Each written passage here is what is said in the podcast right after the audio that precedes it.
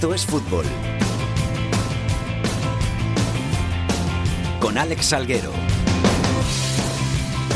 Hola, ¿qué tal? Muy buenas tardes a todos y bienvenidos una semana más a Esto es Fútbol, el rinconcito en cope.es para todo el fútbol de segunda, el fútbol de segunda B, el fútbol de tercera y el mejor fútbol femenino. Ya estamos por aquí una semana más. Seguimos quemando esas etapas, esos mesecitos que nos quedan. Dos meses prácticamente para el final de temporada, para esas merecidas vacaciones. Y pues tenemos mucho que contar hoy en Estos Fútbol, con buenas entrevistas, con muchas cosas por delante nos acompaña, como siempre, el Víctor Barona, el gran Víctor Barona. ¿Qué tal? ¿Cómo estás? Hola Alex, ¿qué tal? Ya estás mirando rivales para el Racing Empleo. Sí, sí, eh, sobre todo deseando que acabe ya la temporada regular y ver esos. Si vais a quedar primero ya. Bueno, vamos a ver, ¿eh? Se acerca un poquito el segundo. Hay que acercarse, si os quedan dos puntos. Dos puntos en cuatro partidos. Bueno, pero hasta el final, eh, hasta el rabo todo es toro. A los mandos, el gran Antonio Bravo. Vamos con los titulares.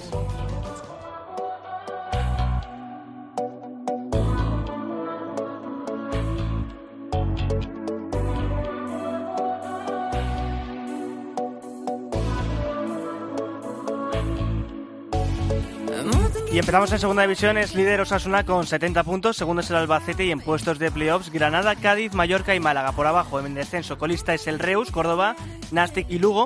Sale del pozo el Extremadura que marca la salvación con 39 puntos. En segunda B, Grupo 1 es líder el Fuenlabrada y Alex hay hasta 8 equipos luchando por entrar en playoffs. Ninguno, ni siquiera el Fuenlabrada, tiene asegurada una plaza. Por abajo ya están descendidos el Navalcarnero y el Deportivo Fabril. Grupo 2 lidera con mano firme el Racing de Santander, que junto al Mirandés tienen un sitio fijo en playoff y aunque no hay ningún equipo ya descendido prácticamente, está todo decidido en posiciones de abajo. Grupo 3, el Atlético Baleares manda en la clasificación, también es el único que tiene ya un sitio fijo para la promoción de ascenso, en la que hasta 10 equipos luchan por entrar, e igual que de abierta está la lucha por salvarse con otros 10 conjuntos en la pugna. Sin duda, es el grupo más abierto. Y por último, en el grupo 4 manda el Melilla, aunque los cinco primeros equipos están en un puño luchando por, por la primera plaza, pero también a la vez por no quedarse fuera del playoff. Ya están descendidos el Almería B y el Atlético Malagueño. Y en la Liga Iberdrola tenemos empate en lo alto de la tabla entre Barcelona y Atlético, aunque las catalanas tienen un partido más. Por cierto, que las culés ganaron en la ida de las semifinales de la Champions al Bayern 0-1. La vuelta será el domingo 28. Y acabo, Alex, contándote dos iniciativas para este tramo final de temporada. Primero la de la Cultural Leonesa, que está jugando para entrar en playoffs de ascenso a segunda y que tanto el club como la plantilla van a pagar el viaje en autobús a, a sus aficionados para jugar ante el Guijuelo. La segunda es de la Real Unión de Irún, que ha puesto las entradas gratis para sus aficionados para el partido ante el Calahorra. Se están jugando el descenso en ese mismo grupo, en el grupo 1 en segunda B, así que estos dos conjuntos que lanzan estas dos iniciativas para que la gente vaya a los estadios a apoyar a sus equipos en este tramo final de temporada.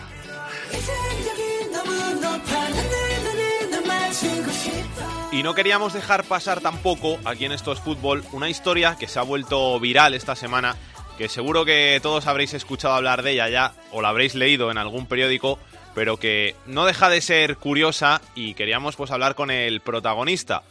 El pasado fin de semana en Oviedo jugaba el Córdoba ante el Oviedo, 3-3 terminó ese partido y en las gradas del Carlos Tartiere se pudo ver a un único aficionado del Córdoba que estuvo allí ante la tempestad, ante el viento, animando a su equipo y queríamos pues hablar con él. Javi Jiménez, ¿qué tal? Muy buenas. Hola, buenas tardes. ¿Cómo estás, Javi? ¿Qué tal? Pues nada, aquí viendo pasar un poco este revuelo que se ha, se ha formado ante, ante este viaje que hice. ¿Cuántas entrevistas llevas? Pues, por la verdad que, que he perdido la cuenta un poco. Eh. Han sido prácticamente todos los medios nacionales, locales y nacionales de televisión, de radio. Incluso me ha llegado a sorprender que que ha llegado incluso a una radio argentina que ha querido hablar conmigo, un periódico uruguayo, una página web bosnia, otra turca. La verdad que, que no sé, yo creo que se ha salido un poco de madre, que no ha sido tampoco para tanto lo que hice, simplemente fui a lo que llevo haciendo muchos años, que a ver a, a mi equipo fuera de casa, pues, simplemente que esta vez dio la ciudad que fui solo, que no suelo ir solo nunca, pero, pero esta vez ha sido una circunstancia así y me sacó la imagen de televisión allí solo en la grada y, y eso pues ha dado, se ha hecho viral un poco, ha dado la vuelta a prácticamente todo el mundo y, y vamos, pues vamos, quedará en una, una anécdota más de tantos viajes. Tú eres de Córdoba, ¿no, Javi? Sí, sí, de Córdoba, capital. O sea, que tiene más mérito porque encima te cruzaste España, mil kilómetros para ir a Oviedo. Sí, casi 840 o así. ¿Cómo fuiste? ¿En coche, en avión? No, no, fui, fui en coche. Fui, salí el viernes, el viernes paré a mediodía en, en Madrid, tengo allí unos, unos amigos, estuve allí visitándolos y hice noche allí en Madrid. Y el sábado salí para Oviedo, estuve allí sábado y domingo. Y el lunes pues a la vuelta pues me vine para acá para Córdoba directamente. Menos mal que te pilló fiesta el lunes que si no madre mía. Sí tenía unos unos días de descanso en el trabajo y por eso pude pude también compaginar el, el poder ir ¿Te ha dicho algo el Córdoba? ¿Te han regalado una camiseta por lo menos o algo o no? Sí, la verdad que sí, que, que tengo que decir que, que se han portado muy bien, independientemente que esté de acuerdo o no con la con la gestión que está haciendo esta temporada y la, y la temporada deportiva que están haciendo, las cosas como son. Eh, tanto el capitán del equipo, Alfaro, eh, primero me, saluda, me saludaron desde, desde el propio campo, que ya tenían intención de Alfaro de, de, regalarme la camiseta, lo que pasa que, que me situaron en, en todo lo alto del estadio Carlos Tartiere y, y era prácticamente imposible acceder a ellos. Pero vamos, después del partido me, me llamó él por teléfono, averiguó mi teléfono y, me llamó y, y dije que sí, que, en nombre de, de, todos los compañeros que quieren hacerme entrega de, una camiseta y, vamos, lo material un poco es, es, secundario, pero el simple hecho, el simple detalle de, de que se preocuparan por mí y me llamaran por teléfono, pues es un gesto que agradezco. El presidente de Córdoba también igualmente me, me llamó, se interesó por, por la situación, por el viaje que había hecho y vamos, me, me dio las gracias por, por todo eso que había hecho. ¿Cómo lo ves este año? ¿Confías en el milagro? Pues, pues, prácticamente imposible, si te digo la verdad. Ya el año pasado eh, conseguimos una salvación que era que era milagrosa, pero, pero este año desde el principio de temporada las cosas se han hecho mal y se ha ido improvisando sobre la marcha y, y al final, vamos, lo que mal empieza, mal acaba. Eh, es lo mínimo que le pedimos al equipo, que que si tenemos que morir que sea con las botas puestas eh, y por lo menos la imagen que se dio el, el día de Oviedo pues es una imagen de un equipo que por lo menos quiso luchar y quiso pelear por, por salvar la categoría lo que tuve también la oportunidad de, de hablar con el capitán y con el presidente del equipo fue de, precisamente comentarle eso que, que si hay que morir que sea de esa manera o que no se puede consentir son partidos como anteriores como por ejemplo el, el de la semana anterior ante el Lugo, que, que no solo fue que perdimos 0-4 en casa, sino que el equipo prácticamente hizo el ridículo porque porque no demostró no demostró el querer de verdad salvarse y, él no demostró la situación que, que tenía en la clasificación. Javi, que muchas gracias por pasarte por Esto es Fútbol. Un placer hablar con alguien como tú que lleva el Córdoba tan dentro y mucho ánimo ¿eh? para lo que tenga que venir en esto que queda de temporada. Nada, muchas gracias por acordarse de mí. Un abrazo. Un abrazo.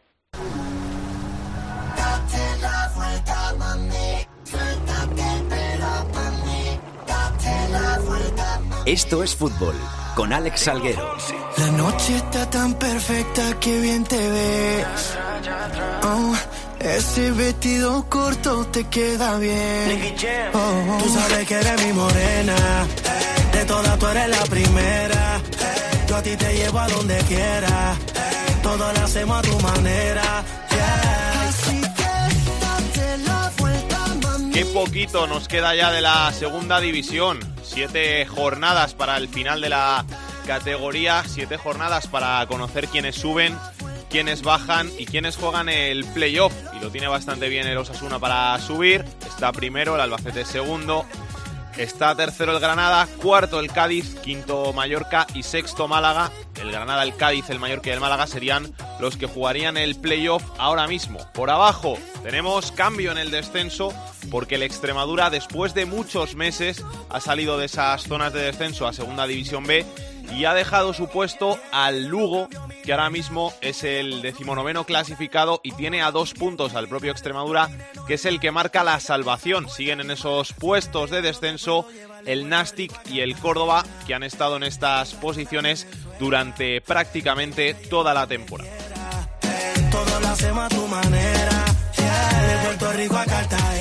Esta semana tenemos partidazo en la segunda división porque se van a enfrentar el primer clasificado y el segundo clasificado de la tabla en el Sadar. Osasuna Albacete el sábado a las 6 de la tarde.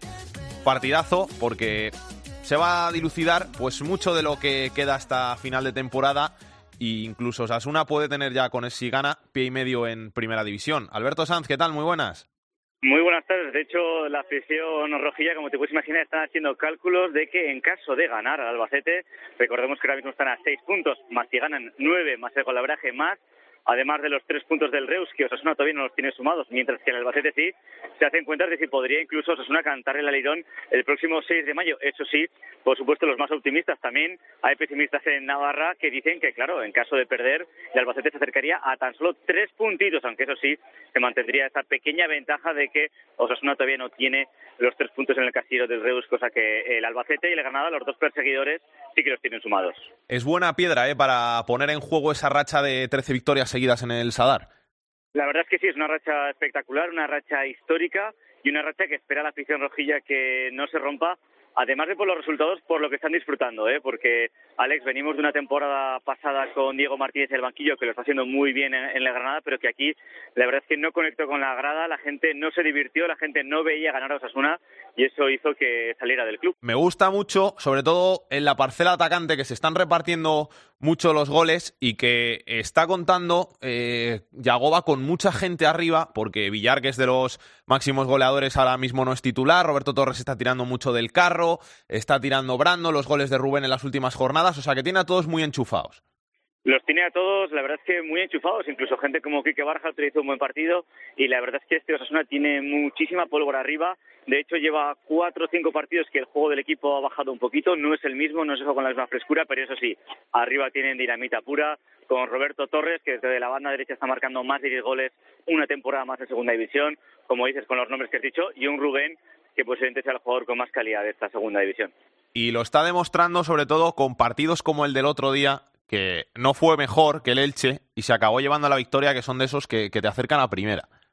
Sí, la verdad es que el Elche gustó muchísimo aquí, con muchísimo poderío en banda, con un Nino exrojillo que tuvo tres, cuatro ocasiones de gol y Osasuna prácticamente en dos llegadas fulminó el partido. Un golazo de Roberto Torres al, fino de, al filo del final del partido, le dio tres puntos de oro a Osasuna para tratar de cantar el airón y volver a primera división, que es lo que sueña todos los jugadores, todos los técnicos, todos los aficionados y más cuando en 2020 se cumple el centenario del club. ¿Tú ya has hecho tus cuentas? Yo las hago, lo que pasa es que soy siempre muy precavido. La gente habla de que si el día 11 se puede cantar al Irón, que si el día 6. Yo creo que eso no va a subir directo, eh, lo creo de verdad, pero creo también que le va a costar un poquito más. Ánimo y suerte, que bueno, suerte está bien ahí echada ya. Cojo igual, la cojo igual la suerte por sacar. y nada, Alberto, que un abrazo. Un fuerte abrazo, gracias. Hemos hablado ya de Osasuna y tenemos que hablar de su rival en ese partidazo de este sábado a las seis en el Sadar. Miguel Yesta, Albacete, ¿qué tal? Muy buenas. Muy buenas, Alex. ¿Quién estuviera en ese partido? Me encantaría. ¿Quién pudiera ir, eh? Partidazo.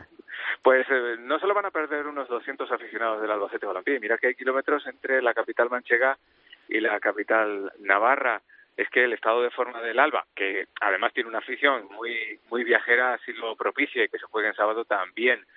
El Albacete Balompié que ya está rumbo a Pamplona, no ha querido que se le haga ni mucho menos tarde y esta mañana, después del último entrenamiento aquí, aunque después mañana se entrenará en, en Pamplona, el equipo de Luis Miguel Ramis ha partido con 19 futbolistas. La duda es la de uno de los jugadores que más en forma están en, el Albacete de Balompié, que es el lateral derecho Tejero, que durante la semana ha tenido una pequeña sobrecarga. Yo creo que si está en la lista va a ser eh, de los que actúen de inicio ante Osasuna.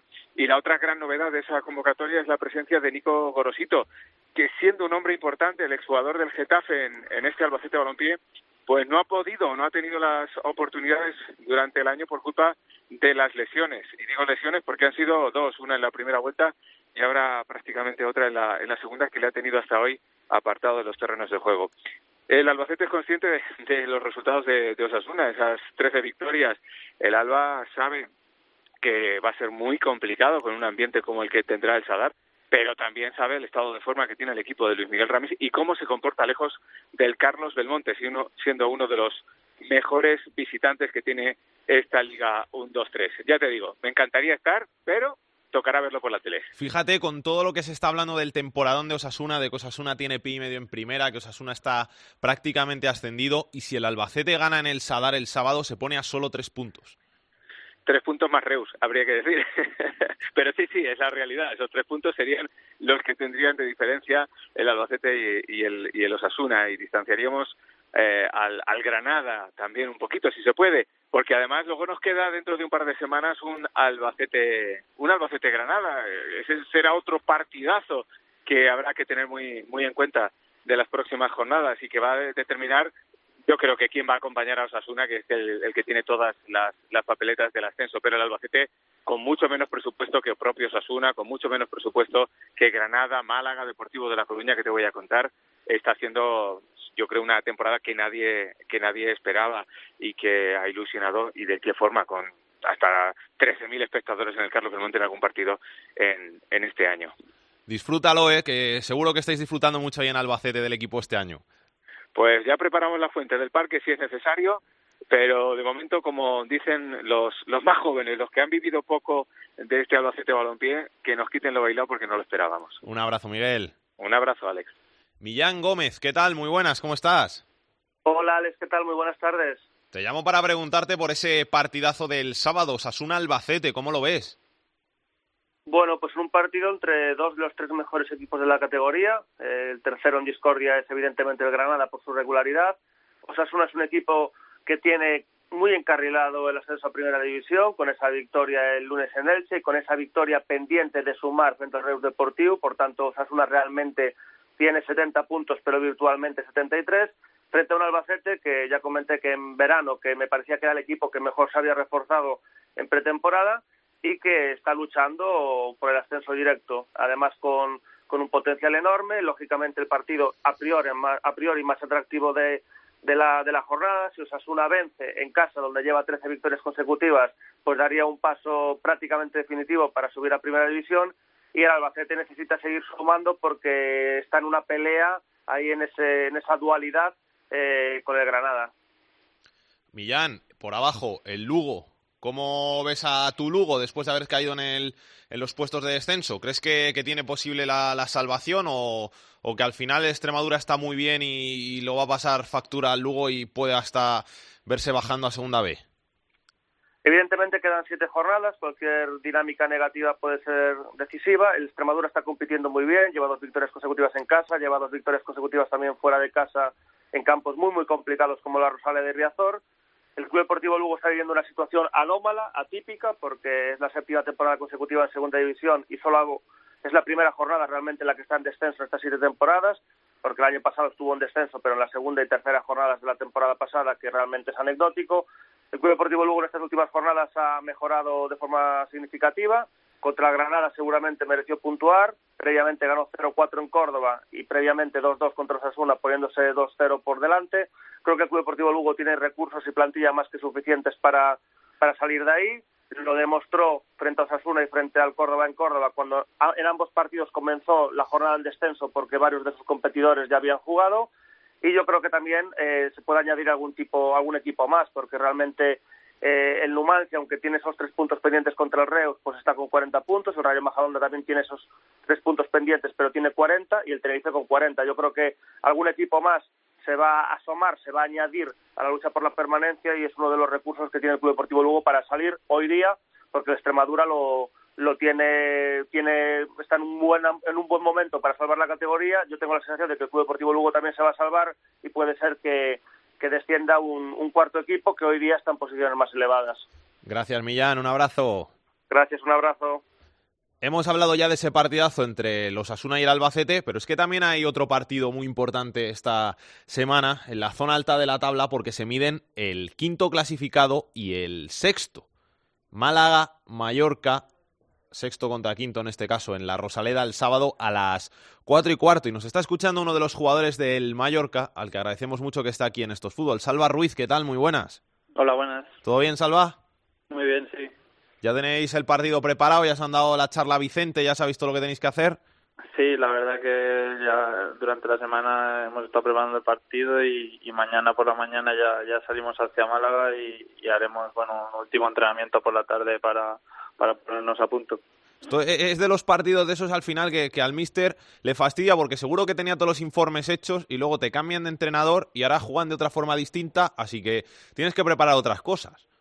Sí, bueno, eh, el mister nos ha dicho que ahora mismo solo tiene la, la referencia de de un partido, pero bueno, los jugadores son los mismos y, bueno, está, han, analizado muchos partidos y, conocemos bien al rival, a pesar de que hayan cambiado pues pequeños detalles que, que bueno, el míster nos ha intentado proporcionar. ¿Qué tal por Mallorca tú? Muy bien, eh, yo estoy, estoy muy contento. Eh, ahora estoy volviendo a tener minutos. Eh, me costó un poco después de la lesión pero, pero bueno, ahora estoy con mucha confianza, con ganas y, y bueno, eh, con, con ganas de que, de que llegue el sábado. Qué mala suerte has tenido con las lesiones. Sí, bueno, sobre todo eh, la, la recaída pues, pues, fue un golpe bastante duro porque en principio eran tres semanas más o menos y, bueno, intentamos ajustarlo un poco y, y bueno, pues son cosas que pasa, volví a recaer y, y fue más grave todavía y tuve que estar pues casi cuatro meses y, y luego pues también volver a coger la forma cuesta. Sabes que te estoy viendo aquí los números, que este año has jugado más partidos que los últimos tres juntos. Sí, sí. Eh, la verdad que estuve dos años o incluso más de dos años eh, sin jugar. Eh, entre Granada no pude disputar prácticamente minutos y, y la enfermedad, pues eh, estuve un tiempo considerable sin jugar y, bueno, eh, yo lo que necesitaba era eso y, ahora estoy muy contento, la verdad, porque pues estoy pudiendo hacer lo, lo, que me gusta y lo, que quiero. Estás volviendo a disfrutar del fútbol, ¿no? Como se dice. Sí, sí. Eh, yo cuando cuando me lesioné esta temporada, pues me dio bastante rabia porque yo le, le decía a mis amigos y a mi gente que, que estaba disfrutando otra vez y que, que me lo estaba pasando muy bien pero bueno, eh, son cosas que pasan y, bueno, ahora estoy estoy cogiendo otra vez el ritmo y, me encuentro otra vez muy bien. Vaya temporadón que estáis haciendo.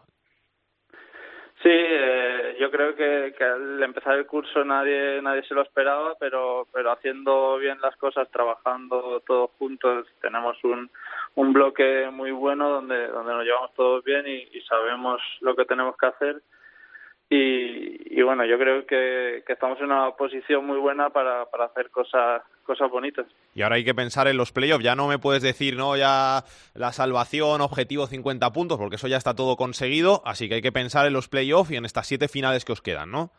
Sí, eh, ahora mismo pues depende de nosotros mismos. Si, si nosotros vamos haciendo nuestro trabajo cada partido, ganamos este sábado y, vamos ganando los fines de semana, eh, estaremos ahí y, la verdad que, que podría ser algo muy bonito. ¿Cómo tenéis a la gente? ¿Muy ilusionada? Sí, sí, yo creo que, que la gente pues nos, está apoyando mucho, eh, está muy muy contenta con el trabajo que estamos realizando y, y yo creo que, que ellos tienen tienen muchas ganas de, ver al equipo ahí arriba y, ojalá que, que, sea en primera división el año que viene. Lo único que les estáis acostumbrando a muchas alegrías, llevan dos años de alegrías y luego eso al final cuesta, ¿eh? sí, se pone, se pone el listón alto y, luego es difícil bajarlo. No, pero yo creo que, que la afición y, y la ciudad necesitaba algo así y, yo creo que, es bueno ver a la gente así de contenta y de, orgullosa por el equipo y, nos hace felices a todos. Salva, que muchas gracias por pasarte por estos fútbol, a seguir disfrutando eh, del fútbol que, que sé que te gusta mucho, que no has tenido mucha suerte, pero que, que, tienes que mucho potencial para ser un gran futbolista, que hay que recordar que tú jugabas en el Valencia, que eras canterano del Valencia, que eres del mismo año que Gallá, ¿no?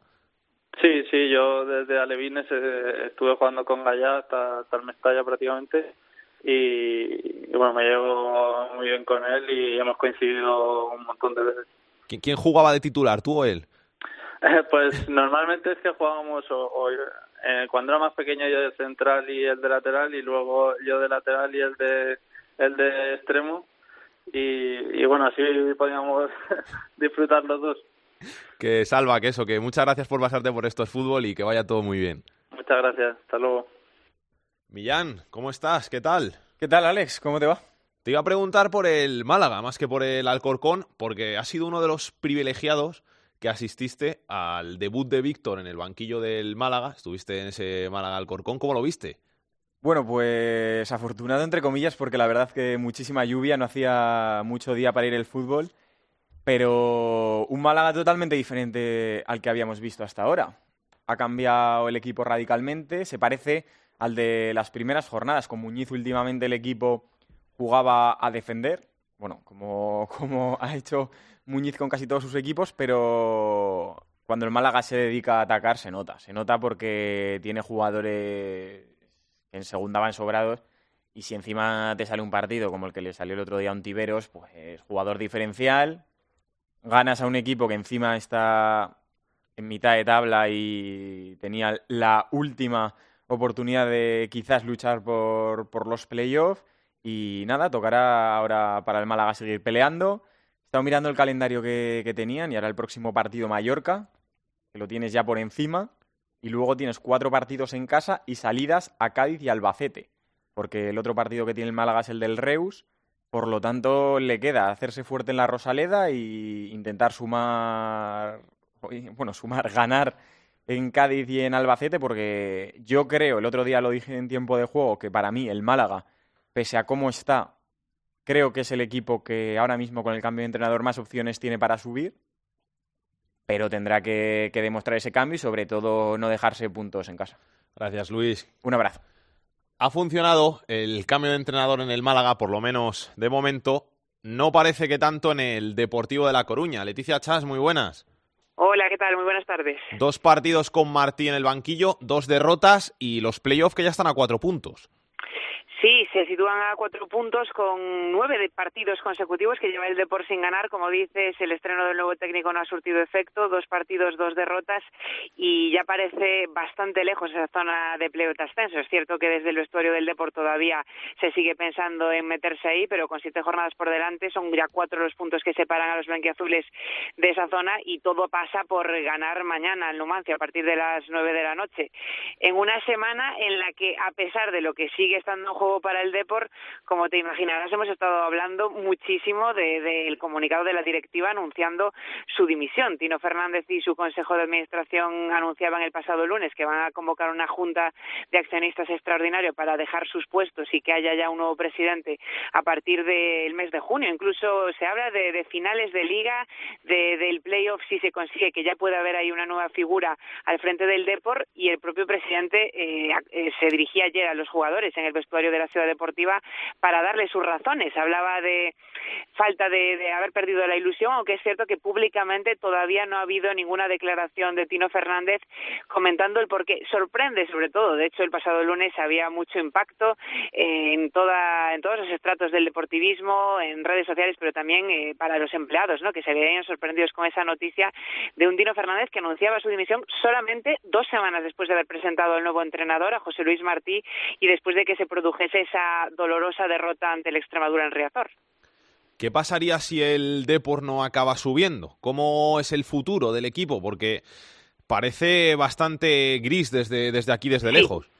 Sí, bueno, desde tanto la directiva como el director deportivo Carmelo del Pozo ya en verano se hablaba de que el Deport tiene margen para continuar un año más en segunda división perfectamente porque se ha estado mirando mucho lo económico. De hecho, ese es uno de los puntos fuertes que se le han achacado a la directiva de Tino Fernández, ¿no? La, la, cómo ha ido llevando la gestión económica. En ese sentido, tanto, sobre todo Carmelo del Pozo, cuando hablaba de las operaciones que realizaba este verano, pues también ha querido dejar claro que tienen plan, que si el Deport no conseguía el ascenso, hay un plan de continuidad para el equipo coruñés y también los acuerdos económicos a los que se han ido llegando para gestionar la deuda, como un acuerdo millonario con Abanca, una entidad bancaria de aquí de, de Galicia, pues eh, tenían, contemplaban la posibilidad de cómo se harían los pagos en segunda división. En ese sentido, puede haber tranquilidad porque la continuidad del club está garantizada, pero evidentemente, un club de la historia del deportivo, el objetivo claro era el ascenso, incluso el ascenso directo.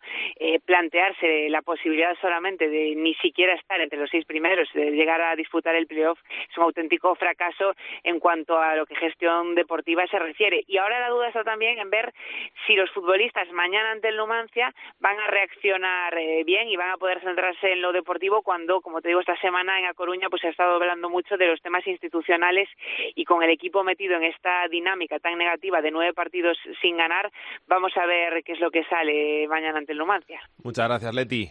Saludos. Me intento avisar que conocerte tal vez no era lo mejor, que eres experta para enamorar y no te importa cuántos caigan por error. Yo te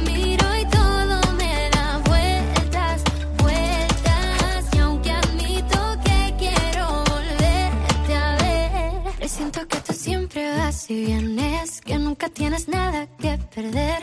Rompiendo corazones te entretienes y cuando das el tuyo es de papel. Y tenemos que hablar también esta semana de cambios de entrenador, porque tanto el Lugo como el Oviedo han cambiado a sus técnicos. Álvaro Lorenzo, ¿qué tal? ¿Qué tal, Alex? Muy buenas. El Lugo que dice adiós a Monteagudo, algo que parecía que iba a producirse desde hacía Sí. varias semanas y ahora pues se ha jugado una carta desconocida para intentar la salvación. Sí, tercer, tercer entrenador ya para el Lugo esta temporada. Es verdad, como dices, que los números de Monteagudo, que llevaba en las últimas 17 jornadas, por ejemplo, solo dos victorias, eh, hacían ver que, que la cosa no estaba bien, que el entrenador no estaba funcionando. Sorprendió un poco aquí en Lugo el momento, porque ya solo quedan siete jornadas, porque el equipo justo acaba de caer al descenso y está a dos puntos de la salvación, y porque, pese a todo, venía dando buenas sensaciones, pero está claro que el club busca un cambio de timón. Cesó a Alberto Jiménez Monteagudo, ya había cesado antes a Javi López a, a comienzo de temporada, no está saliendo bien el año aquí en Lugo, y para las siete últimas jornadas, difícil papeleta para el nuevo técnico, Luis Jiménez, y como dices, eh, tiene mucha carrera como futbolista, ha jugado en equipos como Las Palmas y como Elche como entrenador, bueno, eh, sobre todo en segunda B, no ha, no ha debutado todavía en el fútbol profesional, lo hará este, este domingo en Las Palmas. Eh, su bagaje, lo más importante, quizás su playoff de ascenso a segunda con la con Locán de Murcia y con el Fuenlabrada la temporada pasada. Es verdad que no tiene mucho nombre, pero bueno, aquí en Lugo se reconoce que es un gran motivador y por ahí puede pasar eh, el fichaje de Luis Jiménez para siete jornadas, cuatro partidos fuera, tres en casa tiene Lugo, que ahora mismo está, como ya digo, a dos puntos de la salvación y por desgracia por aquí se ve que es el gran favorito ahora mismo ocupar ese ese puesto de descenso que quedará libre si contamos que Nastic y Córdoba van a perder seguramente la categoría. Veremos, se confía en Luis Jiménez, la primera prueba ya digo, ante Las Palmas ya es una final para el Lugo, tiene que ganar sí o sí y a ver si puede darle la vuelta a esta mala temporada.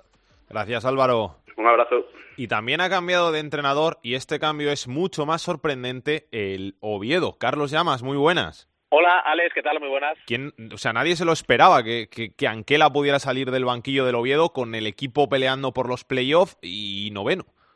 Sí, sí, la verdad es que ha habido momentos muy complicados durante la temporada, que, que sí Anquela ha estado cerca incluso de, de caer, de dejar su puesto como entrenador, pero ahora lo que dices tú, cuando faltaban solamente siete jornadas para el final, cuando, bueno, pues ya parecía que iba a acabar la temporada con Anquela intentando meterse en esos primeros puestos el Oviedo, pues ha tomado la, decisión. Eh, motivos, si uno mira tal y como está el fútbol, eh, sí los puede comprender. Es verdad que el Oviedo lleva una racha mala, con solamente una victoria en las últimas ocho jornadas de liga. Eh, también es cierto que en los últimos tres encuentros en casa, que han sido seguidos, eh, ha habido tres empates, cada uno de una forma diferente, pero sin poder ganar ninguno de ellos. Y sobre todo también, pues hizo daño el empate del pasado miércoles contra, del pasado domingo, mejor dicho, contra el Córdoba, porque la imagen del Oviedo en el Tartire fue realmente mala y hubo muchísimo enfado por parte de los más de 13.000 seguidores del conjunto azul. Así que, bueno, pues ha explicado el responsable del Oviedo, Joaquín del Olmo, que se toma la decisión no solo por lo del domingo, sino por una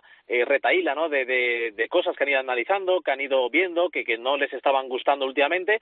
Y desde México, sobre todo, llega la decisión de Arturo Elías, que es el máximo accionista, de dar un cambio, de intentar eh, que el cambio de entrenador sirva para que el equipo reaccione. Y ha llegado Sergio Egea, que de momento, pues yo creo que ha sido muy bien recibido por parte de la afición del Oviedo. Sergio Egea eh, subió al equipo de segunda B a segunda. Además, eh, cuando dimitió como entrenador del conjunto azul eh, por alguna desavenencia con aquella plantilla, el Oviedo iba tercero en la segunda división y vamos a ver lo que pasa. Ha cambiado mucho el discurso.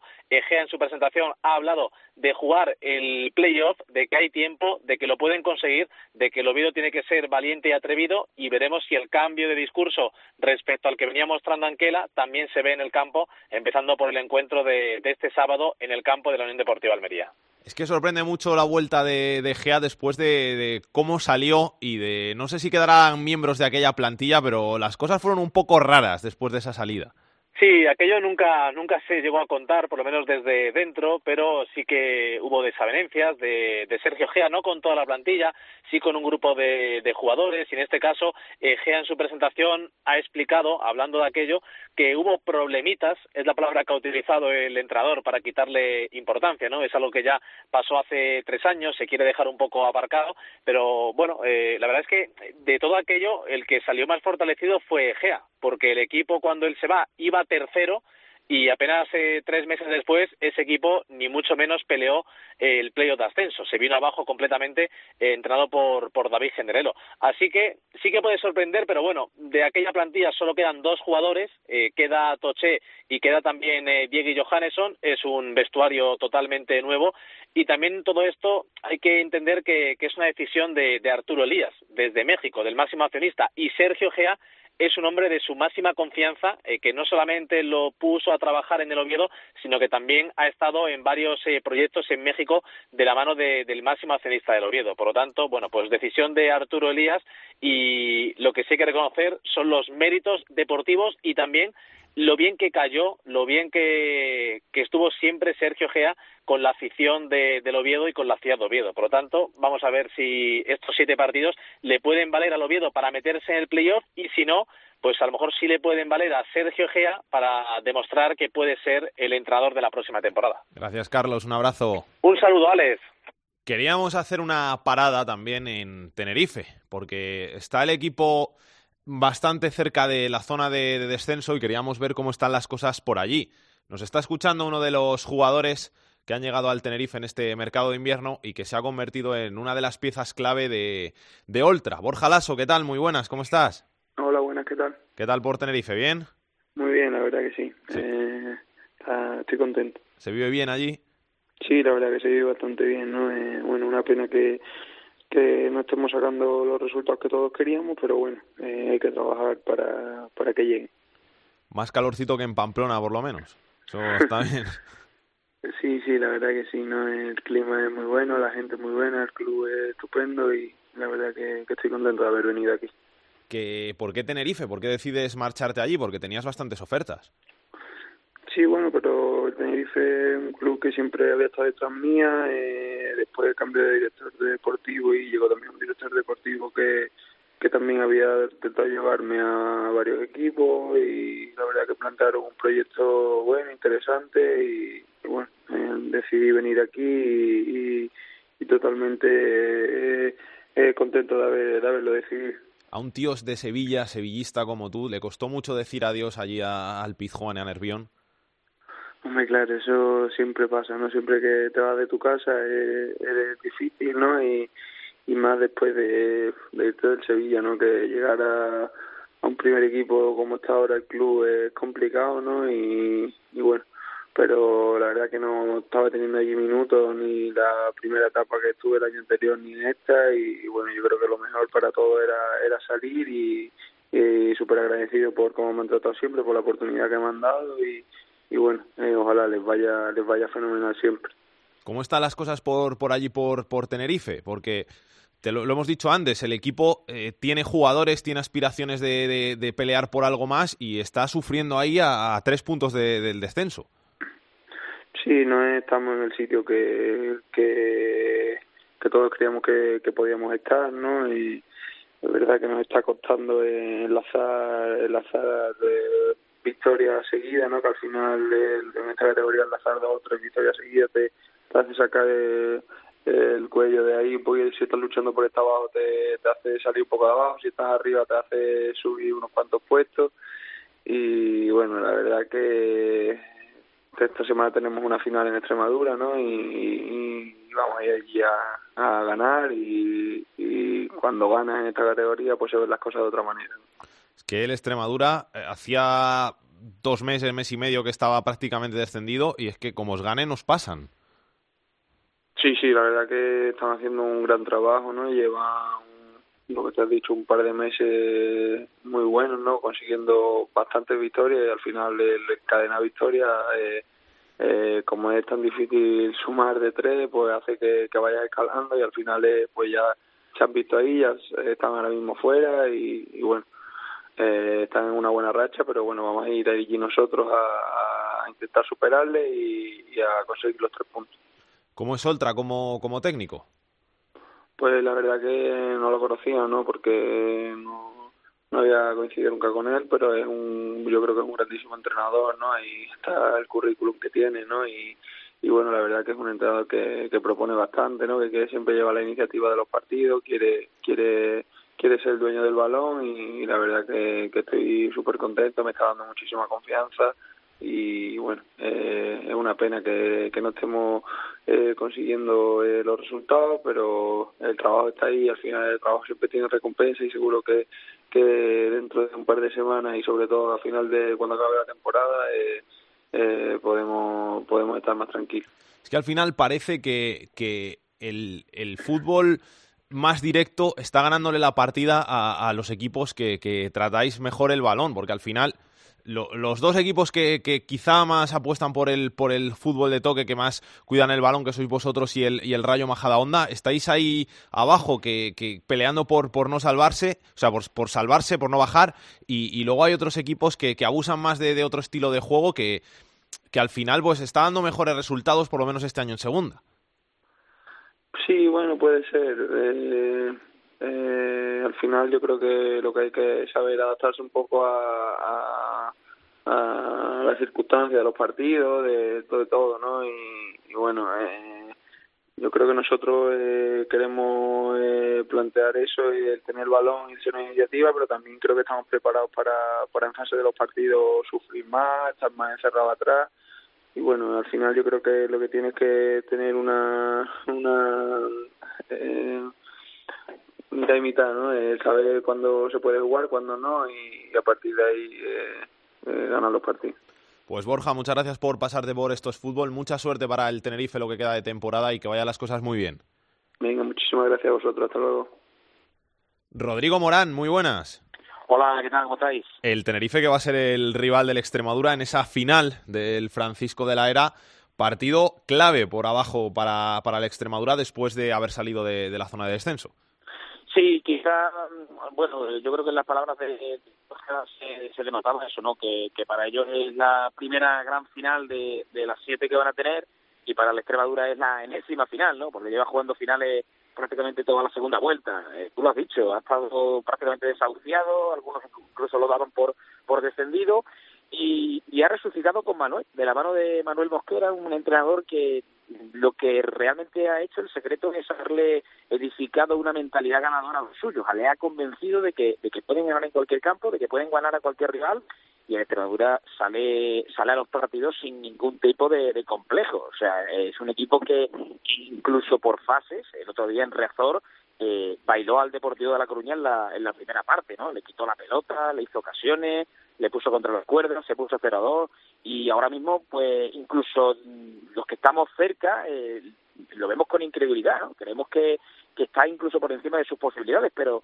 ya sabes, el estado de ánimo que, que impera en el, en el fútbol, pues, pues termina dándole la vuelta a la tortilla y a la Extremadura pues quizá más que una final ante el Tenerife, lo de el sábado para ellos es una gran oportunidad, porque si le ganan al Tenerife eh, pueden abrir hueco con respecto al descenso y sobre todo van a meter por debajo al Tenerife y ganarle y ganarle con la verá. Gracias, Rodrigo. Un abrazo. Un abrazo, hasta luego. Pendiente de ese partido va a estar un Zaragoza al que medirse contra el Reus y los tres puntos de la semana pasada le han venido muy bien, pero que no termina de encontrar las mejores sensaciones a Navat. ¿Qué tal, Alex? Por aquí el Real Zaragoza está mirando de reojo otra vez los puestos de descenso porque solo tiene un colchón de cuatro puntos y eso gracias a haber sumado los tres puntos correspondientes al partido ante el descalificado Reus la semana pasada. Anteriormente, los zaragocistas habían perdido ante el Alcorcón en la Romareda en un partido que dejó claro el descontento de parte de la afición con algunos jugadores. Hubo pitos, por ejemplo, para Álvaro Vázquez o para el canterano Jorge Pombo, unas críticas que están afectando al zaragozano. Bueno, estoy bien, esté mal, siempre va a estar en el punto de mira, eso lo tengo más que asumido, pero, pero bueno, al final sí que te puede afectar un poco, aunque uno no quiera, aunque uno crea que no. Eh, son, son altibajos ¿no? que, que tienen los jugadores, al fin, al fin y al cabo. Eh, es muy mental el fútbol, no es todo físico, es muy mental. Ahora el partido ante el Córdoba se presenta como vital para poder respirar con cierta tranquilidad en esta recta final de la liga. Y es que el calendario posterior no va a ser tampoco sencillo. El equipo viajará con la baja segura de Alberto Benito, que ha vuelto a lesionarse otra vez. El lateral parecía recuperado de su lesión, pero esta semana ha sufrido una nueva rotura de fibras. Del Más, por tanto, ocupará de nuevo la titularidad en el lateral derecho. Así afronta Del Más este partido ante el Córdoba. Todos los partidos son importantes pero sí que es verdad que este domingo, bueno, nos jugamos, jugamos mucho, es un partido muy importante para nosotros, estamos trabajando bien para, para salir el domingo y con la cabeza puesta en ganar. Víctor Fernández está pendiente también de las molestias de Dani Lasure y además han trabajado al margen durante estos días el guardameta Cristian Álvarez y también James Ibekeme. En el caso del centrocampista nigeriano, si no hay problemas, podrá viajar a Córdoba y en cuanto al portero, queda pendiente de evolución. Su baja sería sin duda la más sensible para el Real Zaragoza. Me dijeron en la calle que por mí tú andas preguntando. La segunda B en Esto es Fútbol. Me dijeron, pero amores yo no ando buscando. Ando suelta, yo no necesito ni siquiera tu billetera. Mucho menos algún tipo como tú que me mantenga. Deja ya tu jueguito, tú no me enamoras. Turno para la segunda división B, turno para el capitán de la segunda B, para Rubén Bartolomé. Rubén, ¿qué tal? ¿Cómo estás? Hola, ¿qué tal? Muy buenas tardes. Que nos queda nada, cuatro partidos y terminamos la segunda B y nos queda lo más interesante. Ya tenemos bastantes equipos que van a jugar el playoff, bastantes para las fechas en las que estamos y algún que otro descendido. Sí, pero todavía nos quedan eh, grupos en los que hay todo por decidir, como por ejemplo en ese grupo tercero en el que la lucha por el descenso no puede estar más igualada y va a estar hasta el final, así que es verdad que todavía que tenemos a unos cuantos equipos que se han destacado tanto por arriba como por abajo, pero todavía queda mucho y, y muy bonito. El grupo primero en el que por arriba si hubiera que apostar, yo no sabría por quién apostar, eh, eh, ya no te digo para acabar entre los primeros, sino para meterse en playoff siquiera. Sí, porque hay, yo creo que se quedan seis equipos eh, ya prácticamente para la lucha por el playoff, porque es verdad que el Club Deportivo Guijuelo eh, todavía estaba ahí enganchado hasta esta semana cuando, cuando cayó en las pistas frente, frente a Unionistas, lo que le, deja bastante descolgado para, para, para poder luchar, y al final deja a seis equipos que están en, en seis puntos, y quizá la Cultural Deportiva Leonesa, que es la que peor está, sí que tenga un match ball esta semana, precisamente frente al Guijuelo, en, en, eh, en casa del Guijuelo, que en casa es un equipo muy, muy duro, y es que no puede fallar, porque quizás quien está eh, con, más con el agua al cuello, porque está a tres puntos de, los puestos de playoff.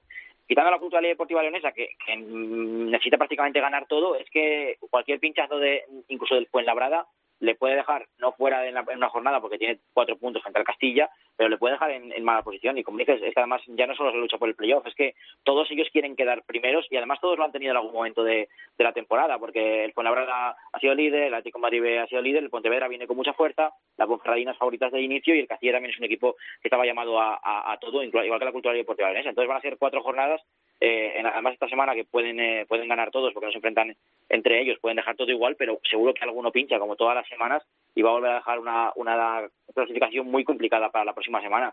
Después tenemos una zona, eh, llamémosla media, donde que empieza el Guijuelo, eh, pero, pero sobre todo a partir del Coruso hasta, hasta el Sanse, esos cuatro equipos que están en 46 y 45 puntos, que virtualmente están salvados, pero todavía necesitan algún punto más para no complicarse especialmente con, con el puesto de play-out que, que ocupa el Burgos. Y esta semana, tanto Unionistas como Coruso, como Celta de Vigo B, como, el Inter, si consiguieran eh, una victoria, ya serían eh, de nuevo equipos de, segunda B a falta de tres jornadas y vivirían en unas últimas semanas un pelín más tranquilas. Y debajo de eso, eh, a lucharse por, eh, por la salvación, ¿no? Porque porque ninguno a partir de Valladolid lo tiene, lo tiene hecho, especialmente porque el Burgos con, con su punto ha vuelto a apretar un poquito más y es quien marca los puestos de, de play-out, pero, pero está muy cerquita de, la salvación. Tiene, por ejemplo, Salmantino un partido interesante esta semana para salvarse frente al Navalcarnero, que ya no juega nada, que ya, que ya descendió y, que podría servirle para salir, pero pero necesita puntuar porque lleva varias semanas en las que no gana, que, que se escapan puntos en los últimos minutos, como los que se escaparon en, en León en el minuto 90, 93, y, le está costando eso. Y luego el rápido de Buzas y la Unión a Darbe, que venían en la remontada intentando llegar, esta semana no pudieron sumar, cayeron los dos, se meten un poco más en problemas. Mm, Todavía tienen alguna opción, pero bueno, pueden acompañar posiblemente a Navalcarnero y al Fabril, especialmente a la Unión Deportiva de Darbe porque el Rápido de Buza sí que tiene dos puntos más y viene en la segunda vuelta muy buena y todavía hay que confiar en ellos, que son solo cuatro puntos los que tienen con el Burgos. Pero bueno, sí que parece que, exceptuando el playoff, que está mucho más comprimido, lo demás sí que está más clarificado en este grupo primero. En el grupo segundo parece que solamente queda por dilucidar la cuarta plaza del playoff, porque Racing, Mirandés y Logroñés están ya metidos casi, y por abajo va a estar la- el play-out quizá y el, el, el decimoséptimo, pero está la cosa bastante clarita. Sí, con, con el Racing ya desde hace varias semanas prácticamente como, como primero, ¿no? Con, con esos nueve puntos de ventaja, que posiblemente ya lo sea la, semana que viene. Había un partido muy, muy interesante esta semana, que era el del Mirandés contra el Oviedo B, un Oviedo B que quería amenazar los puestos de playoff. Se llevaron los de Andúba el partido por, por 1-0 y eso ha hecho que el, el puntito que logró el Baracaldo le sirva para estar a más de un partido del Oviedo B y tener esa cuarta plaza a los Fabriles con, con algo de comodidad. No tiene un calendario fácil el Baracaldo porque los cuatro rivales que le quedan se, se juegan algo. Tiene dos equipos que están en plena lucha por, eh, por la salvación o por lo menos por ese play-out. Tiene a otro equipo como es el Amorebieta que todavía no sabe si mirar para abajo y salvarse o incluso si consigue un empujoncito eh, luchar por los puestos de Copa del Rey. Copa del Rey tal y como entendemos actual. Si luego se cambia para el año que viene y juegan todos la segunda vez, pues ya no habrá esta lucha. Pero bueno, los equipos de momento tienen que, lucharla y tiene a, a otro conjunto que también está en, en plena lucha de la Copa del Rey. Entonces Baracaldo no tiene nada fácil y, y no está en una dinámica muy muy positiva, pero bueno, sí que tiene esa pequeña ventaja de cuatro puntos con el Oviedo B, de cinco con el Athletic B, que también viene fuerte, que podría ser suficiente, pero está jugando con, con fuego, se ha descolgado de la Unión Deportiva Logroñés y del Mirandés, que eran sus compañeros durante toda la temporada y, y le, va, le va a costar un poco. Y por abajo, como, como bien decías, eh, el Vitoria, por ejemplo, podría dejar ya la categoría esta semana y parece que se han quedado un poco descolgados eh, cuatro equipos, el Guernica, la Gimnástica y el, y el Sociedad Cultural y Deportiva Durango, especialmente porque el Real Unión eh, ha, sumado seis puntos consecutivos, dos victorias seguidas que no lo había conseguido en muchísimas semanas. Los Irundarras, les sirve para descolgar un poquito a los cuatro últimos, para tomar algo de aire, aunque todavía siguen en puestos de, de play-out, no les sirve para salir de ahí abajo, porque por ejemplo el Tudelano en las últimas siete, ocho semanas está con 40 puntos, mismo cuarto, solo ha caído en casa del Racing y también es uno de los equipos que está sumando mucho, pero sí que esas do- dos rachas lo que hacen es meter en problemas a, unos cuantos equipos. Eh, sí, todavía el noveno o el décimo, el Sporting B y la Real Sociedad B, no saben si, lo que te digo, si mirar un poco hacia arriba a posiciones de, acabar apretando, no, no playoff porque ya lo tienen muy difícil, pero, pero sí de, de acabar muy arriba o a salvarse. Y la verdad que sí que es esa zona media la que está más, más comprimida, eh, sobre todo si esta semana vuelven a puntuar la Unión, Izarra o Tudelano, porque dejarían a los cuatro últimos muy ya. El maravilloso grupo 3, donde del decimonoveno al duodécimo hay tres puntos. Incluso, a- no, si, si quiere, se puede meter a, a Lolochi y al Atlético Levante. Es verdad que el Atlético Levante lo tiene muy bien, con 42 puntos, está eh, solo 6 puntos por encima del colista, pero le queda todavía en una de estas eh, cuatro jornadas el partido frente al Ontinyent, que son 3 puntos seguros. Entonces va ya a los 45, la verdad que sí que tendría bastante bien la salvación, aunque ahora mismo la clasificación solo le marca 42, con 34 jornadas eh, disputadas.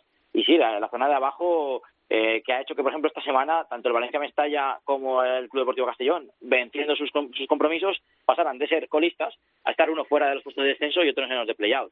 Y va a seguir pasando porque, por ejemplo, esta semana hay un partido Castellón-Sabadell que en caso de que ganen los castellonenses, pues le sacarían cuatro puntos a Sabadell y hundirían un poco un rival a salir sacar ellos la cabeza, pero en caso contrario puede volver a dejarlos como, como últimos de, la clasificación.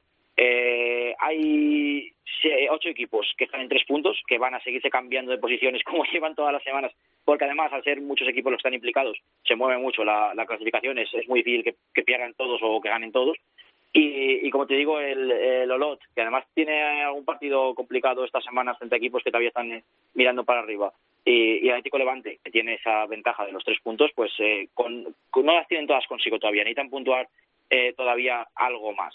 También, por cierto, el, el Valencia Mestalla, que estaba ahí, que está ahí abajo, que sale de, los puestos de descenso y que también tiene el partido contra Ontinyent, tiene otros tres puntos seguros, se iría ahora mismo a 40, tiene ese respiro, entonces, bueno, sabe que tiene tres jornadas en, en las que sumando algo sí que podría salir, frente a que otros que lo tienen más complicado. Y luego, bueno, pues por, por arriba tenemos al Atlético Baleares, que prácticamente ya es campeón de grupo, no matemático, pero, pero sí que lo tiene. Y tenemos un partido muy, muy emocionante esta semana en, entre el Villarreal y, y lo de Cornellá, que puede hacer eh, o que se comprima mucho la lucha por el tercer puesto y que el Hércules pueda tener algo de ventaja para ser segundo, o que en caso de que ganen los Broguets, pues eh, puedan llegar eh, los que están luchando para llegar a los puestos de playoff y pillar a ese Cornellá que tiene cuatro puntos de ventaja. Ha conseguido ventaja esta semana gracias a la derrota del Barça B y el empate del Español B, pero cuidado que todavía no lo tiene hecho y que además hay equipos como el Lleida que también tienen el partido enfrente a y que ya tienen tres puntos seguros, que virtualmente están a un punto, aunque con un partido más jugado, y una derrota del Cornellá podría ponerle en muchos problemas para acabar asegurando el playoff. Y el grupo cuarto, en el que me quedo con la increíble remontada del Badajoz, que a falta de cuatro jornadas para el final ya se ha metido en playoff. Eh, sí, sí, sí, el Badajoz que, acaba de llegar hasta la cuarta posición. Mm, Difícil que llegue un poquito más arriba porque tiene a los tres, no son los tres líderes porque el Cartagena está a un punto, pero tiene a los tres equipos eh, que van a luchar por el, por el liderato en muy buena forma y bastante lejos. Parece que va a luchar con el Lucan Murcia y a lo mejor con el San Fernando por, eh, por esa última posición, pero viene en una dinámica espectacular, llegando hacia arriba y parece que, que tiene su nombre puesto eh, esa cuarta posición. Decíamos hace bastantes semanas que había tres equipos que venían con mucha fuerza y que no estaban en los puestos de ascenso. Uno era el Recreativo de Huelva, que ya lo tenemos eh, colíder, otro era el Badajoz, que acaba en playoff, el otro que venía también muy fuerte, el San Fernando, parece que se ha hinchado un poquito, pero bueno, está a tres puntos de, del playoff. Eh, de los tres líderes, por llamarlos de alguna forma, eh, victorias cómodas para Cartagena y, para Melilla, 3-0 el Cartagena, 4-0 el Melilla y remontada espectacular del Recreativo de Huelva, caía en casa del final del Sevilla, consiguió el empate en los últimos 10-15 minutos de, de penalti y, y ya en el tiempo añadido metió, metió el 1-2 que le sirve para seguir eh, como colíder y quizá con el calendario más cómodo de todos los que restan, porque al Melilla, sin, sin ir más lejos, en dos semanas le toca recibir al Badajoz, que cuidado si pinchan eh, alguna, alguno de los tres, que con ese partido también se puede acercar un poquito más al Badajoz, y a Cartagena le, queda también un San Fernando que está, va a estar luchando por el playoff. Así que quizá el, eh, el calendario más cómodo del, Re- del Recre, que viene remontando y que puede acabar como primero de grupo y luchar por ese ascenso a, a segunda división. En la zona de, de abajo, pues con, con el Atlético Malagueño y Almería B eh, ya eh, descendidos eh, de categoría, pues el siguiente que lo tiene difícil eh, es el elegido, que parece que es el tercero que podría dejar la, categoría, tiene a cinco puntos el, el play-out y la salvación, entonces tiene, tiene que remar bastante para conseguir llegar, y a partir de ahí sí que va a haber bastante lucha por el decimoséptimo puesto y por el eh, play-off de, de descenso, porque sí que hay cuatro equipos en, en dos puntos, desde el Villanovense al, al Recreativo Granada, Villanovense que además eh, tiene el peor calendario de, de todos porque esta semana recibe al Melilla y creo que es en la última jornada en casa de un recreativo de Huelva que se puede estar jugando el primer puesto. Dos partidos frente a gente de arriba muy complicados para sumar, así que necesita sumar bastante en, en los otros dos para intentar escapar de ahí, si no puede ser el, el que finalmente acabe gallego. Gracias, Rubén. Un abrazo. A vosotros, adiós. Después de mucho tiempo, el fútbol en Salamanca volvía a la categoría de bronce y lo hacía con dos equipos, con el Unionistas y con el Salamanca, peleando por la categoría, por esta segunda división B, en la que ambos coincidían en el grupo 1. Uno de ellos, el Unionistas, ya ha conseguido la salvación, el otro, el Salamanca, tendrá que garantizarla en las cuatro jornadas que restan. Y queríamos hablar a uno de los pesos pesados del Unionistas, al que ya tuvimos la oportunidad de escuchar aquí en Estos Fútbol y al que agradecemos mucho que esté con nosotros. Piojo, ¿qué tal? Muy buenas, ¿cómo estás? Hola, ¿qué tal? ¿Todo Muy bien? Todo perfecto. ¿Qué nota le ponemos a la temporada? Bueno, pues la verdad que a principio de año pues te marcas una serie de objetivos y evidentemente el nuestro era la permanencia porque en nuestro vestuario nos hablaba de, de otra cosa más que eso, ¿no? Es cierto que, bueno, eh, a priori parece que con estos puntos van a ser suficientes, pero como esto de fútbol es muy, es muy caprichoso hasta que las matemáticas nos digan lo contrario, eh, tenemos que ir el domingo a, bueno, en este caso el sábado a, a Coruña a conseguir los tres puntos y, y bueno, de momento le doy un ocho y medio, nueve y esperemos que, que el sábado ya le dé el 10 a la temporada. O sea, que hasta después de- del sábado, si no ganáis, no podéis iros de cena todavía para celebrarlo. Todavía no, no, porque como te he dicho antes, ya sabes que esto del fútbol es, es muy caprichoso, eh, a veces lo que parece blanco en la siguiente jornada es negro, y bueno, es cierto que tenemos eh, el objetivo muy muy encaminado y muy muy ya tocando casi con los dedos, pero hasta que no sea 100% verídico creo que no debemos celebrarlo. Nos falta un punto matemático para, para salvaros y luego, bueno, está ahí siempre el riesgo de ese playoff de, de permanencia, pero vamos, que lo tenéis hecho, aunque me digas que no lo tenéis hecho. Sí, es cierto que, que bueno, yo creo que el descenso directo evidentemente ya lo tenemos prácticamente evadido, pero es que hay un puesto ahí de, de play-out que, que da mucho miedo, ¿no? Son muchos, son, mu- somos muchos equipos los que los que optamos a él y nosotros somos el mejor posicionado. Es cierto que, como te he dicho antes, lo tenemos muy muy encaminado, prácticamente ya hemos sobrepasado el 90% de las posibilidades de, de estar en segunda el año que viene, pero hasta que no sea 100% a mí no me gusta hablar. ¿Tú a nivel personal estás contento con, con la temporada? Sí, la verdad que sí, muy contento, porque bueno, eh, al final los jugadores egoístamente lo que queremos es jugar, ¿no? Jugar el máximo número de minutos, bien sea de lateral, de extremo o de portero, ¿no? Eh, en ese sentido, la verdad que el míster me ha dado muchísima confianza, el club también me la ha dado y bueno, tengo muchos partidos a mis espaldas este año y, y la verdad que muy, muy contento. O sea, que te has hinchado. Sí, sí, la verdad que me he perdido cuatro partidos solo por, por una pequeña lesión que tuve en el isquio, todos los demás partidos los he jugado, así que en ese sentido la verdad que, que sí que me pongo un 10 a la temporada porque, porque no puedo pedir más que jugar. ¿El año que viene qué va a ser de, de Piojo? ¿Te quedas ahí en el Unionistas? Pues sí, en principio todo contrato, eh, yo estoy muy muy a gusto en el club, eh, la gente me valora mucho, eh, la afición me quiere muchísimo, estoy en mi casa, en mi ciudad, la verdad que que puedo pedir poco un poco más de lo que tengo, ¿no? Porque porque me siento muy valorado en el club y, y bueno, y ojalá eh, sigamos ampliando contratos año a año. La afición te quiere muchísimo, tú lo has dicho. Imagino que estas últimas semanas te lo habrá demostrado después de lo que pasó en el Elmántico, ¿no?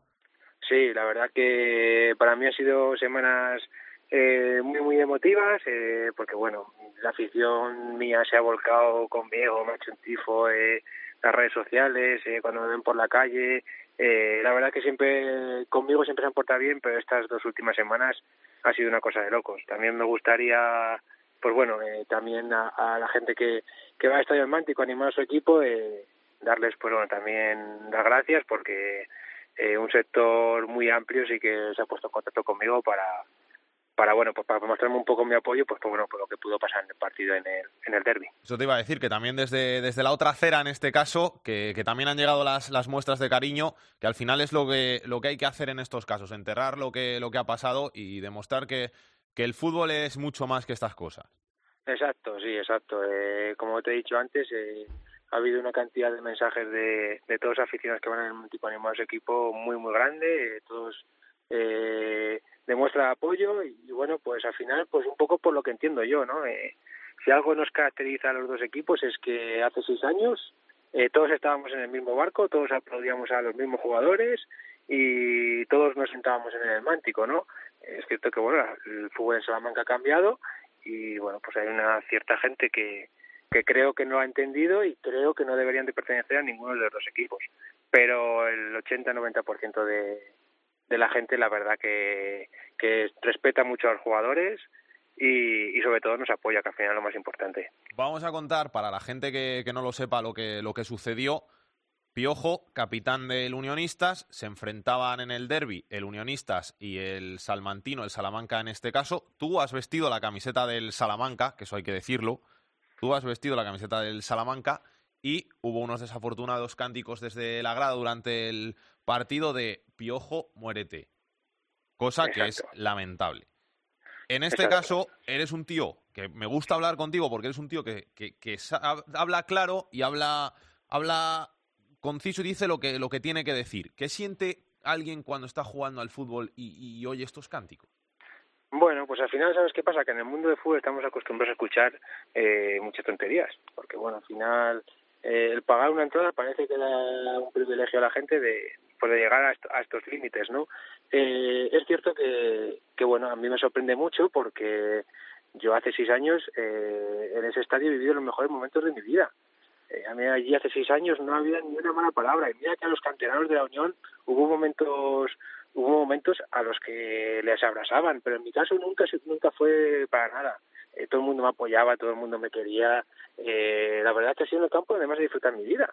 Y desde que murió la Unión, pues, pues bueno, yo al final tuve que, que elegir un camino, ¿no? Yo me tuve que ir fuera de Salamanca porque aquí no había fútbol y luego cuando vine a Salamanca, pues, pues tuve que elegir por uno de los proyectos que, que había eh, en ese caso. Uno era Salmantino y otro era Unionistas. Oye, yo estoy por el Unionistas porque porque es cierto que, que bueno, me, tenía mejores condiciones para para mi labor y yo y yo veía que bueno que podía tener un futuro y, y bueno pues cuando la verdad que el otro día eh, fui a jugar al Mántico y, y bueno pues me cantaron eso que me cantaron pues la verdad que no me entendí me dolió muchísimo me dolió por mí porque bueno al final como te he dicho antes eh, ya he vivido cosas muy bonitas pero sobre todo me dolió por mi familia porque bueno al final estaba en el campo y, y bueno pues a una madre a una novia a un padre a las Sí. hermanas a nadie le gusta escuchar eso en un campo de fútbol y menos de tu hijo Y además es que, que te tienes que sentir impotente porque no puedes hacer nada. Ya No, no, no tú en el campo, que tampoco puedes hacer nada, sino ellos en la grada, que al final son los que peor lo llevan.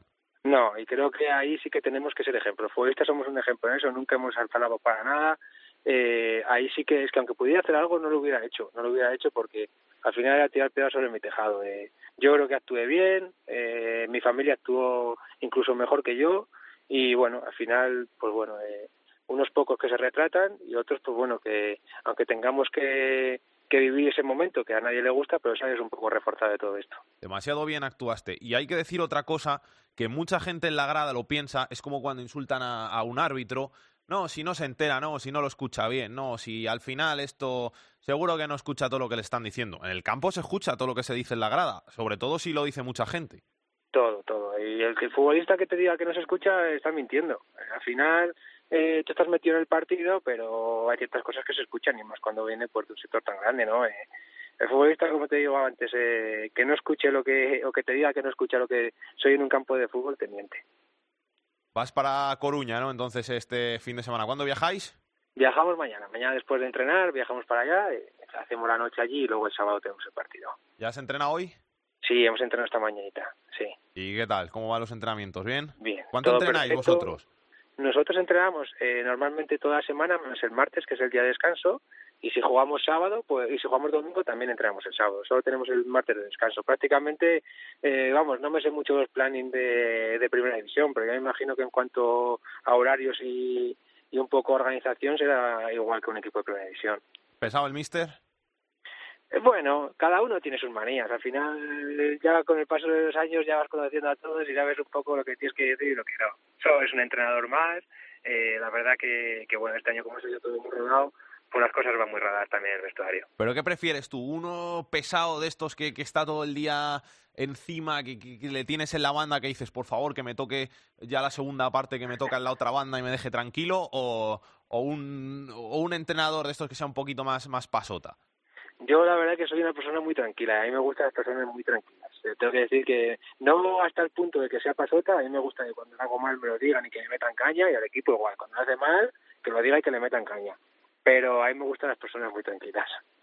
Y ojo, que muchísimas gracias eh, por pasarte por estos fútbol. Mucho ánimo. Desde aquí ya te digo que mucho ánimo, que condenar esos gritos, que eso no tiene que estar- tener cabida dentro del fútbol. Y que enhorabuena por la temporada que habéis hecho en el Unionistas, que habéis ganado la permanencia en el campo y os lo habéis merecido. Y el año que viene seguirá habiendo fútbol de, de segunda vez en Salamanca y eso os lo habéis ganado con el esfuerzo en el campo. Ojalá, muchísimas gracias a vosotros, gracias por contar conmigo. Es complicado verte, verte, olerte y pasarte a un lado y querer detenerte. Fútbol femenino en Esto es Fútbol. Demasiado, Pero como el ajedrez, la reina cae alguna vez. Escucha bien mi Andrea. Peláez, directora de Área Chica. ¿Qué tal? Muy buenas. Hola, ¿qué tal, Salguero? Muy buenas. ¿Todo bien? ¿Todo bien? ¿Todo bien por aquí? Sí, vamos a contar cositas ¿no? del fútbol femenino, que Por hay que hablar del Barça, de la Champions y de la Liga, que Sí. están saliendo las cosas bien, por lo menos de momento. Sí, muy bien, muy bien. Desde luego para el Barça está todo de cara. Eh, ahora mismo es incluso líder de la Liga Iberdrola. Bien es cierto que es líder porque tiene un partido más que el Atlético de Madrid, porque con la Champions, que se juega entre semana las semifinales, perdón, en fin de semana las semifinales, está teniendo- teniendo que jugar la Liga entre semana, por lo tanto va siempre con un partido de antelación al Atlético de Madrid en estas últimas jornadas. Entonces va a llegar a la vuelta de la Champions de semifinales, además de con esa importantísima renta de un gol a cero que consiguió en Alemania con el gol de Keira. Eh, va a llegar también, además, líder de la Liga Iberdrola, aunque como te digo, con un partido más. Eh, no hay entradas en el Mini, por supuesto, no, no eh, se podría esperar otra cosa porque el Barça está a punto de hacer historia, puede hacer historia, porque recordemos que ha llegado una vez a semifinales anteriormente de la Champions, fue ante el PSG, pero no consiguió clasificarse para la final y ahora mismo lo tiene absolutamente todo de cara porque viene con un resultado positivo de Alemania, de haber marcado un gol ahí, con la vuelta en casa ante su afición, que parece que va a empujar mucho. El Bayern es un rival complicado, no se puede dar nada por sentado hasta que no termine la eliminatoria, pero está todo de cara para el Barça para llegar a esa hipotética final que podría ser ante el Olympique de Lyon, que es actualmente el vigente campeón y además es el favorito y también tiene de cara su eliminatoria que ganó 2-1 al Chelsea y además llega como líder en la liga, entonces yo creo que para el Barça ahora mismo es un momento bastante dulce. Tenemos que hablar también de lo que está pasando con la fase de ascenso a la Liga Iberdrola, porque no sé cómo calificarlo. Yo tampoco, yo tampoco sé cómo calificarlo. Es, eh, yo creo que la palabra que mejor puede definirlo es vergonzoso por parte de la Real Federación Española de Fútbol que pretende crear una liga paralela y viendo cómo se le da eh, llevar una, un playoff de ascenso o una final de la Copa de la Reina, no creo que esté bastante, no creo que esté lo suficientemente capacitados porque eh, vamos a resumir un poco lo que ha ocurrido. Para la fase de ascenso de segunda división a primera se clasifican ocho equipos, son los eh, primeros de cada grupo, hay siete grupos, por lo tanto para que salgan ocho se clasifica el mejor segundo. En la Liga de Segunda División hay dos grupos para las Islas eh, eh, Canarias. Por lo tanto, se tiene que jugar un último partido a ida eh, y a vuelta, eh, una última eliminatoria para determinar cuál es el mejor equipo canario.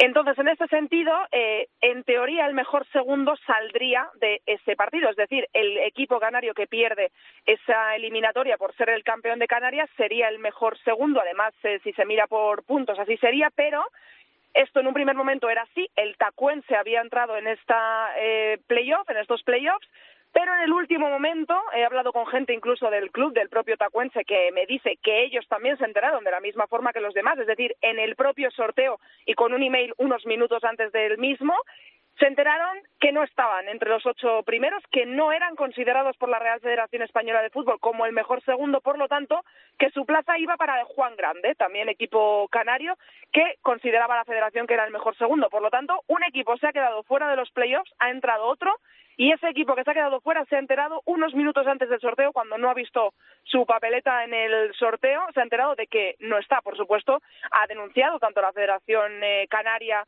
de Fútbol Femenino como el propio Tacuense a la Real Federación Española y vamos a ver en qué queda todo, pero de momento el Tacuense no está entre los ocho primeros, ya hay eliminatorias para ascender a primera y no está el Tacuense sino el Juan Grande. ¿Algo más que contar? Nada más, eh, que nos quedan dos jornaditas para que acabe la Liga Iberdrola y que el Atlético de Madrid tiene un partido este fin de semana después del que ya ha jugado el Fútbol Club Barcelona para volver a ponerse líder. Lo tiene ante el Valencia, no es nada fácil y que todavía queda todo para, por determinarse en el, en el descenso, que está muy apretado y quedan solo dos jornadas para el final. Vamos a ver qué es lo que ocurre. Gracias, Andrea. Un beso grande, Salgue.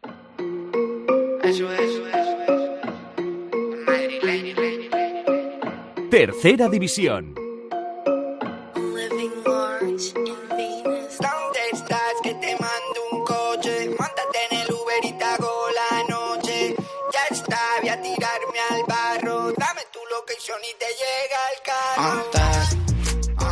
Fernández nos trae la actualidad de la tercera división.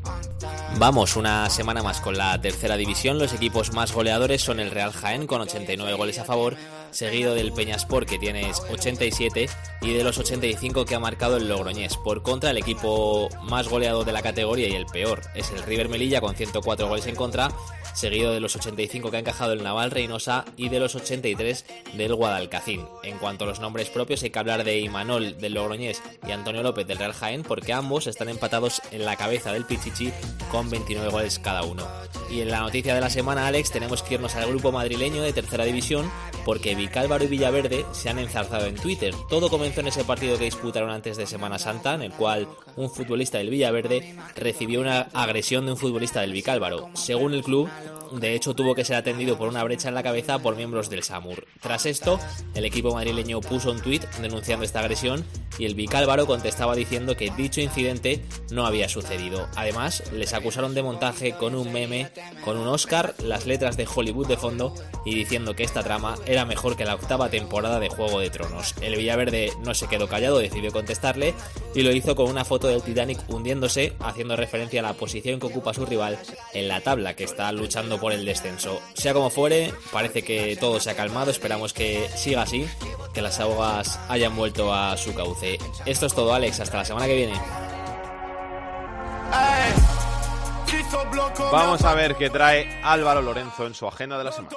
Hola Alex, pues se acerca el final de la temporada y llegan muchos partidos decisivos en todas las categorías del fútbol español. Empezamos por la segunda división, por la Liga 1-2-3, jornada 36, partidazo sábado a las 6 en el Sadar Osasuna Albacete, primero contra segundo, 6 puntos de ventaja para los navarros que pueden lograr medio ascenso de ganar. Otro destacado, pero de la zona baja es el sábado a las 8 y media en Almendralejo, Extremadura Tenerife, los locales sacan 2 puntos al descenso, el Tenerife 3. En segunda B, jornada 35, Grupo 1, domingo a las 5 en el plantío hay un Burgos Valladolid B el que los locales están en play-out y están a 3 puntos de los pucelanos. En el grupo 2, el sábado a las 6 en Las Gaunas hay un Unión Deportiva Logroñés Mirandés, tercero contra segundo, 4 puntos de diferencia para los de Miranda de Ebro. En el grupo 3, duelo de históricos por la salvación en la Nova Creo Alta, también el sábado a las 6, Sabadell Castellón, un punto por encima los visitantes en esa lucha por no descender. Y en el grupo 4, domingo a las 6, San Fernando Cartagena, unos miran al playoff, los otros luchan por el liderato. En la tercera división tengo que elegir a Alex en mi grupo, el 1, el grupo gallego y mi partido de la jornada. Sábado a las 5 en Redondela, Choco Racing de Ferrol. Los locales están invictos en casa, son quintos a dos del playoff y el Racing quiere seguir líder, saca un punto al segundo. Y para terminar, primera femenina, Liga Iberdrola, jornada 29, la penúltima. Este sábado a las 7 en el Cerro del Espino Atlético de Madrid, Valencia. Las rojiblancas necesitan cuatro puntos en dos partidos para asegurarse ser campeonas.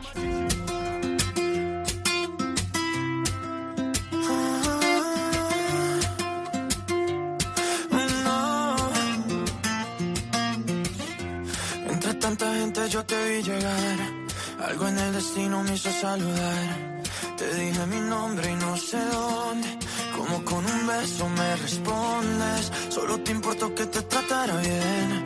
Tú debes Nos vamos hasta la semana que viene aquí en Esto es Fútbol, donde volveremos con más actualidad de segunda, segunda B, tercera y el mejor fútbol femenino. Hasta entonces, que disfrutéis, que vaya bien.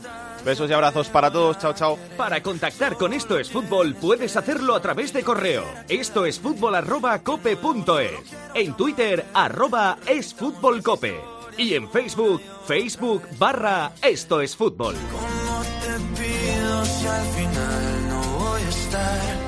Cuando de ti me enamore.